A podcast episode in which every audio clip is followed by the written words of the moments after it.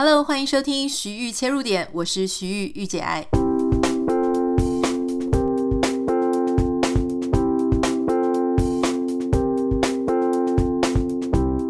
欢迎收听今天的节目。今天很开心要跟大家分享跟文化和历史有关的。如果你是我们节目的忠实听众，应该知道我很喜欢看中研院的言之有物网站。言之有物网站上面常常会有一些啊非常有趣的研究。我们今天要跟大家聊的是窃盗案。好，在清代的时候呢，这个窃盗案呢非常非常的多，所以我们今天待会儿一开始要先跟大家分享说。这个窃盗案它发生的几率，它大概发生的形式，以及怎么样，民众要怎么样报关，以及它的破案率到底是多少？那在第二部分呢，我想跟大家分享我自己哦，真的有遇到窃盗窃贼闯入我的家，那发生的这个故事，以及我当时的心情，我稍微跟大家小聊一下，希望大家没有像我有这么幸运。这么不幸哦，就是发生家里被窃贼闯入的这种事情。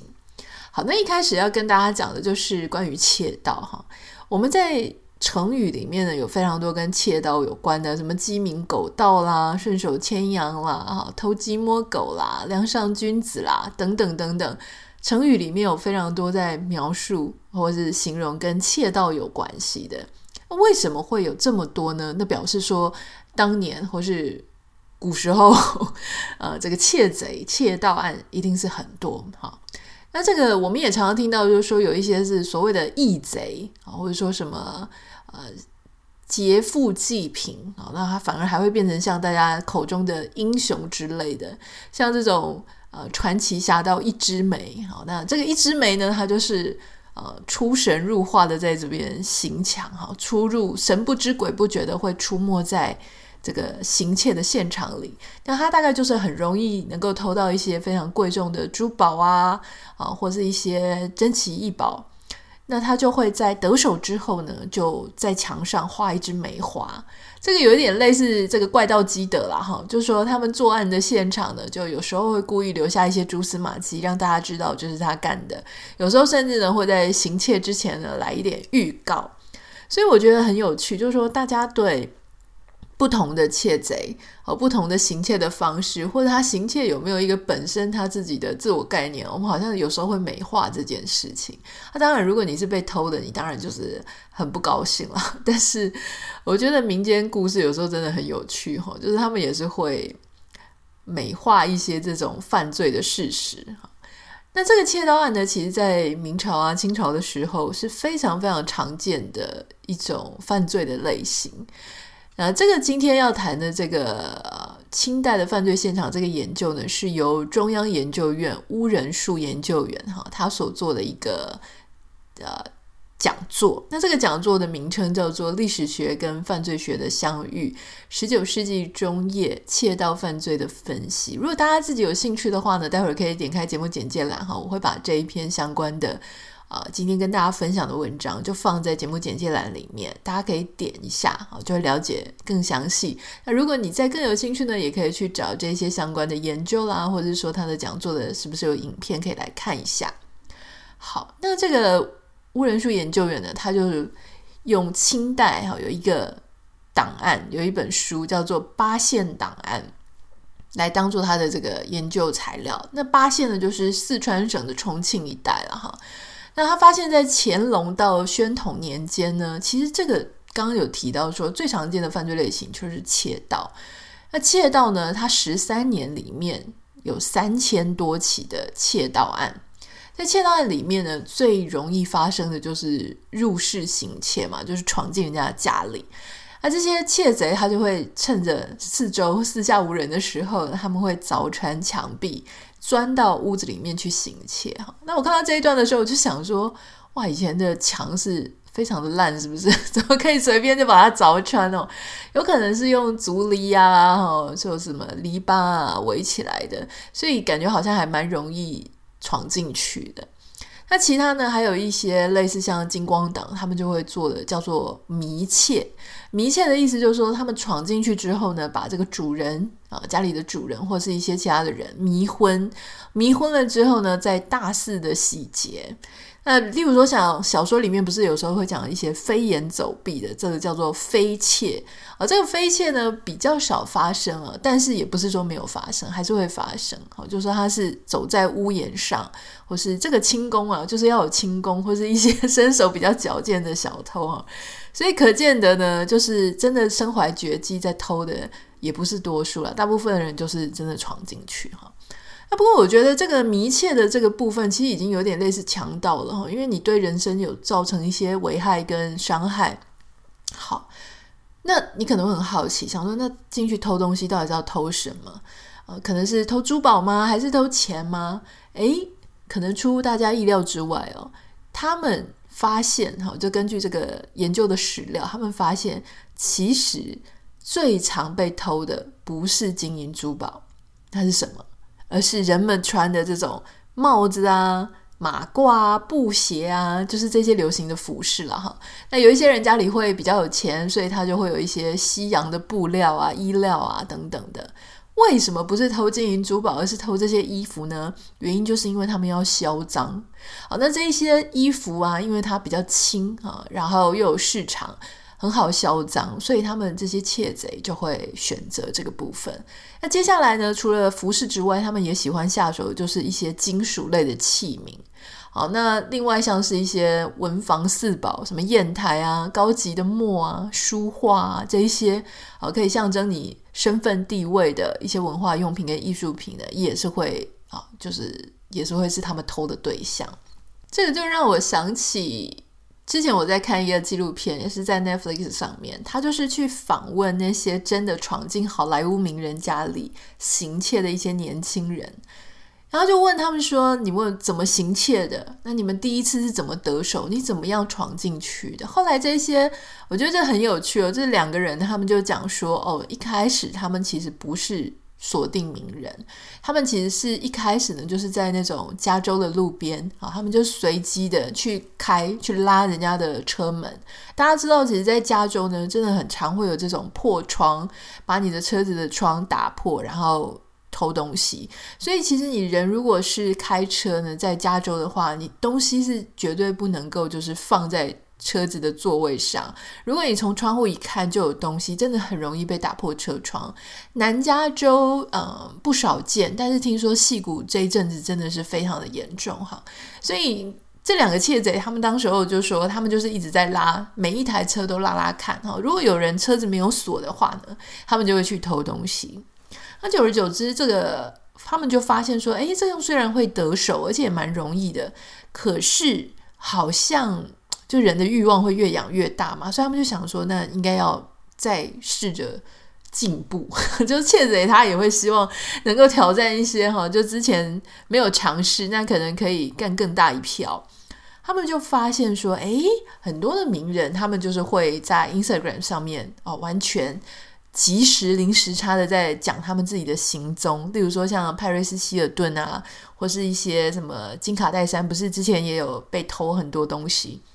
他们就是看中了说，像这个媒体的小报 TMZ，或是他们自己的 Instagram，就会有一大堆他们最近要去哪里。所以当他发现说，诶，这些名人他们可能会不在他们洛杉矶比佛利山庄的家，他们要去世界各国参加时装秀啊，或者什么表演的时候，他们就发现哦，这段时间他们家里可能没人，所以他们就会试着去闯进去。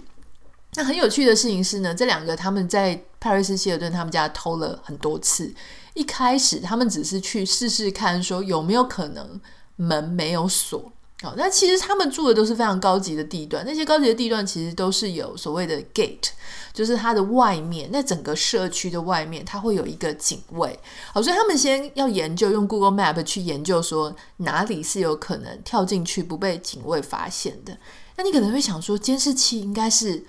非常的普遍，好，那因为他们这个行窃是好几年前，那个时候可能我不太确定为什么，但是他们就是没有被监视器拍到，所以还是有死角的。他们第一次我印象很深刻，他们第一次成功的进去派瑞斯希尔顿家，就是因为他直接去拉他的大门，那个大门居然没有上锁啊！那其实他们说有一些大门有上锁的，他们去看，就是有时候你后院的门，或是因为。美国的房子就是有到处都有门嘛，比方说侧门啦、游泳池的门啦，或者是车库的门啦，哈，就是说有很多的门。那甚至很多人就是也会有落地窗，落地窗常常就会有没有关，或者哪个窗户没有关，他们就想要去试试看，结果他们就真的闯进去了。那闯进去之后，他就拿了一些包包里面，好，包包里面他就发现派瑞斯希尔顿他的包包就光就是光是。这个铂金包，爱马仕的包就塞了一整个房间。那他们就去打开那些铂金包，哈，铂金包里面就有放很多很多的很多现金，因为有时候给小费啊或者什么的时候，然后他们就拿走那些现金，当然也拿了几个包包。他们想说，这个反正包包就塞了一整个房间，你拿了几个也不会被发现。他们就这样子一次又一次，一次又一次的。哦，这些包包呢，他们当然就是拿去除了自己用啊，就销赃哈。但因为现在网络。二手拍卖也非常的流行嘛，所以他们这个地方就找到很多可以帮他们销赃的哈。这个是题外话，就讲到刚刚就说，其实这种流行的饰品啊、服饰啊，确实真的是有人把它作为这种下手的目标。那你如果看这些史料的话呢，史料上面还会写，连那种油纸的伞啊。就是那当时不是有一些伞嘛，很漂亮的一些伞，好像是油纸做的。他们这些伞呢，其实也是会被偷。那很有趣的，就是说，其实他们也发现说，这一些小偷，哈，这个研究员他也发现说，这些小偷他们偷的不只是所谓最顶级的家财万贯的富翁啊，比方说像郭台铭那一种，不是他们想要去偷的。我猜可能是因为呃这种。非常家财万贯的富贵之家呢，他们的保全、他们的这种门丁可能也比较多了哈，所以没有办法那么容易轻易的就翻进去。他们喜欢下手的是那种资产在百两以上，可是不足千两的，就所谓的中产之家哦。这些人呢，他们如果被偷东西的时候，比较不会去报官了哈。而且如果说他们只是损失这种一两啊、两两啊这种二两的这些物品的话，他们就会去衡量说，嗯，因为打官司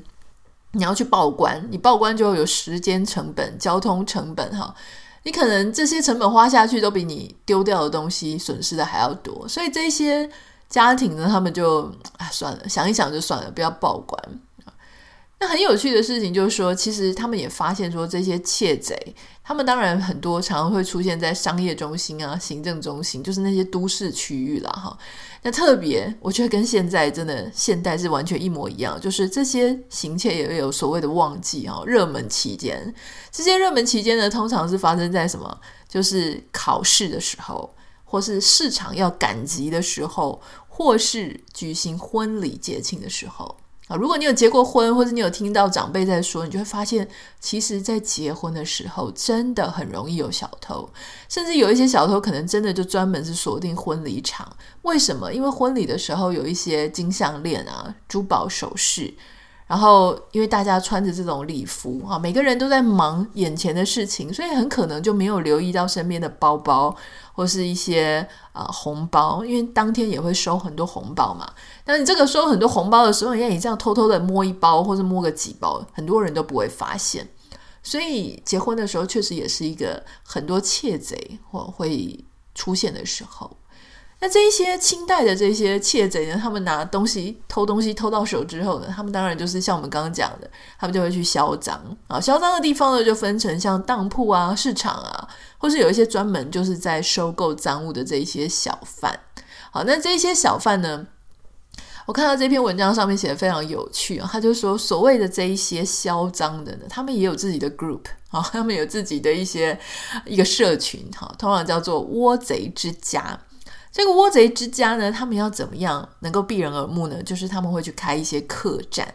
好，这些客栈呢，事实上你看起来表面上是客栈，可是它其实就是一些窃贼、惯窃。好，他们那些幕后的黑手啊，或是会藏匿啊、窝藏一些窃犯。我猜不只是窃犯啊，可能还有一些其他犯罪者都会窝藏在这些饭店里面。我觉得这个很有趣哈，你会发现，老是说，那种什么龙门客栈啊、客栈啊，或者说之前我们看一些韩剧哈，这些客栈的老板娘都很强诶，因为客栈他常常要面对这些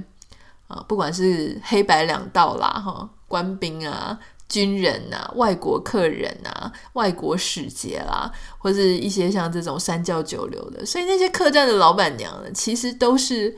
非常非常精明的哈，或者说他非常的对这种社交江湖的事情很游刃有余的，算是一个。呃，当时那种时代里面的一种资讯的汇集之处了，所以其实很多的客栈老板娘或者是饭店的老板哈，他们都知道很多很多其实其他人不知道的事情，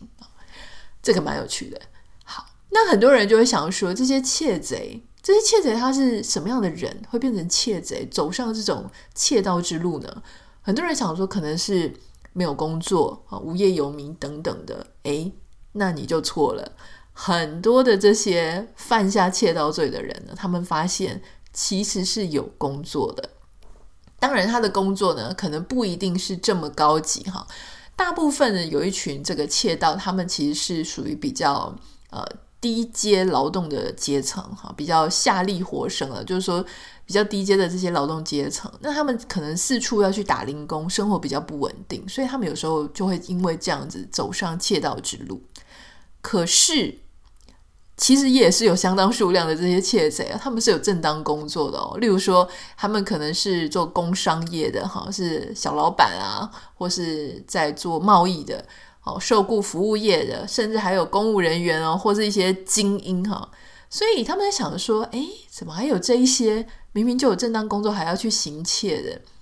那我们通常就会觉得说，你要行窃，原因当然就是因为贫穷嘛。那他们发现说，诶，有一些人他一点都不穷，可是他还是跑去偷东西啊。所以其实贫穷它不是唯一的原因啦。那当然有一些人他就是心理上，他就是特别的哦，需要靠这个行窃来弥补他心理上的一种欲望，犯罪的欲望。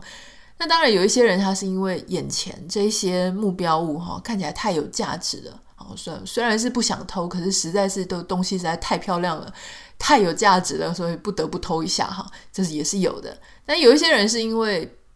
刚好这个情境就触发了他，比方说这个东西很漂亮很好，或是珠宝或是衣服，而且刚好主人不在家啊，那就偷一下，就是有很多不同的情境哦，就是。引发大家会去偷，那像有一些时候是什么缺钱的儿子，他去偷他爸爸的钱啊，偷把邻居的菜啊，员工趁老板不注意的时候，偷偷把这个呃这个钱给拿走了，这都是有可能的了哈。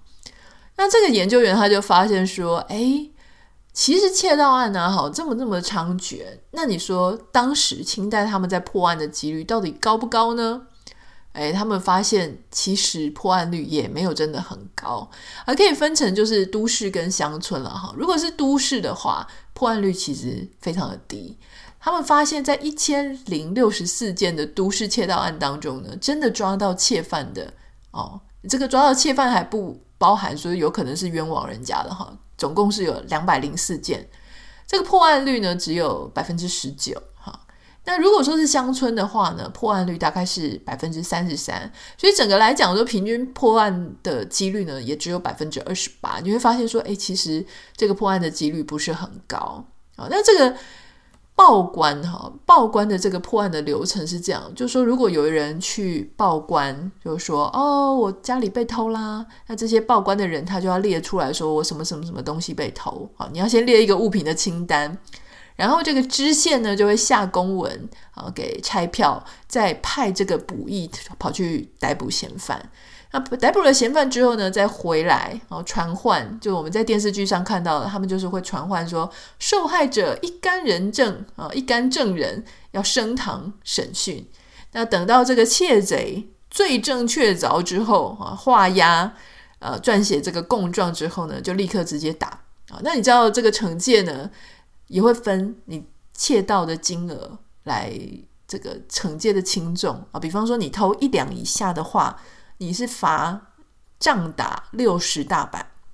如果你偷五十两以上，好，你除了被杖打、杖刑伺候之外呢，你还要服劳役徒刑一年。那如果你偷一百两以上的话，你就是要打一百大板，而且要发配边疆两千里。你如果偷一百二十两以上，最重的话呢，是会被判处绞刑的哈。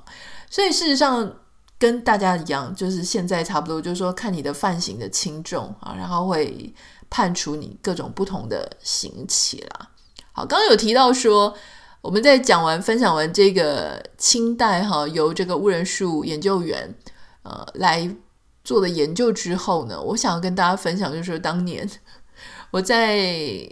这个应该是二零零七、二零零八的事情哦，所以有点久。当时我是住在信义区吴兴街附近，当时就是住着那种公寓里面的分租，然后就把一层，然后分了好几间，好小小的，一个人才住个四平、五平等等。那那个时候，因为我在电视台新闻部上班嘛，好，所以我常常都早出晚归的。有一天呢，那天刚好是周末哈，我记得我没有上班。我的那个房间，我跟大家介绍一下，它就是一个。非常小，非常小，一进去，然后就是一个厕所啊。我自己有我自己的，算是套房啦，自己有一个自己很窄很窄的卫浴，然后就是一个房间。我的沙发床呃就放在里面，然后加一个书桌，一个冰箱，就这样子。那当时我其实是有一个窗户，那个窗户外面当然有加装铁窗，避免小偷。不过为了可能是为了消防法规什么，那个铁窗就有一个活动的门啊。那那个活动的门，我后来就有注意到说，诶，上面它有勾了一个像锁一样的东西，就是那种啊金属的锁。可是那个锁呢，并没有锁死。我就问房东，我就说：“哎，这边有一个锁，可是它没有扣起来，我是不是应该把它扣起来？”他说：“我建议你不要扣起来，因为你一扣起来的话，万一真的有火警，到时候你要急着拿什么钥匙啊，要去打开，你可能会来不及。所以就这样扣着，让人家觉得呃是有上锁的就可以了。好，所以我就不疑有他，在那边住了应该有一年多了哈。有一天，我就原本在家，然后后来我就出门哈，准备要去吃晚餐。”结果后来东西忘了拿，所以我走到楼下之后呢，诶，不久之后我又走走上来，这中间大概只有十五到二十分钟而已哦。结果我就发现，诶，门一打开，我觉得怪怪的。怎么样说怪怪的呢？除了我的窗帘哦，就是飞起来，感觉窗户是开的，还有就是我明明刚刚才把家里整理得很干净，怎么东西又这样乱七八糟散落在散落在这个地上？我就吓了一跳，然后这个时候呢，我走到窗户旁边一看，我以为是我忘了关窗，就发现我的窗户旁边有一个书桌嘛，那个书桌上面有一个很大的脚印，我就吓到，而且再搭配上我的这个这个什么抽屉呀、其他东西这样被乱翻，我就发现糟糕，我招小偷，而且这个小偷呢，居然就在这十五到二十分钟内进去又出来，我就那时候我的感觉是。非常非常害怕，因为我第一次遇到这个事情哈。然后我就觉得说，因为就是这么一个小小的房间，居然还有人这样子跑进来，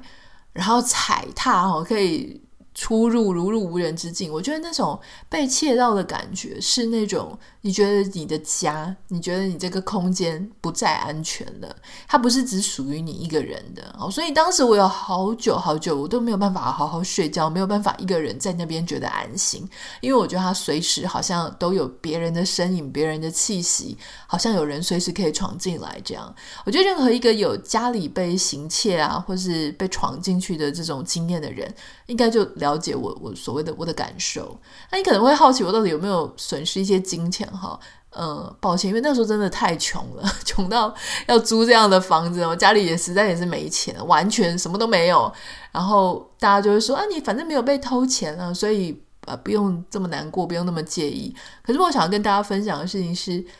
偷钱当然是很痛苦，没有被偷钱是很幸运。可是那种被闯入自己空间的感觉，那个是很难。很难被抹灭的，就是你还是会觉得事情就是不一样，这个空间不再一样哈。所以当然希望大家就是没有遇过这种事情啊。如果你有遇过这种事情呢，欢迎你可以跟我私讯啊，跟我分享说你是不是也曾经遇过这种被偷窃，然后心理上就觉得这个房子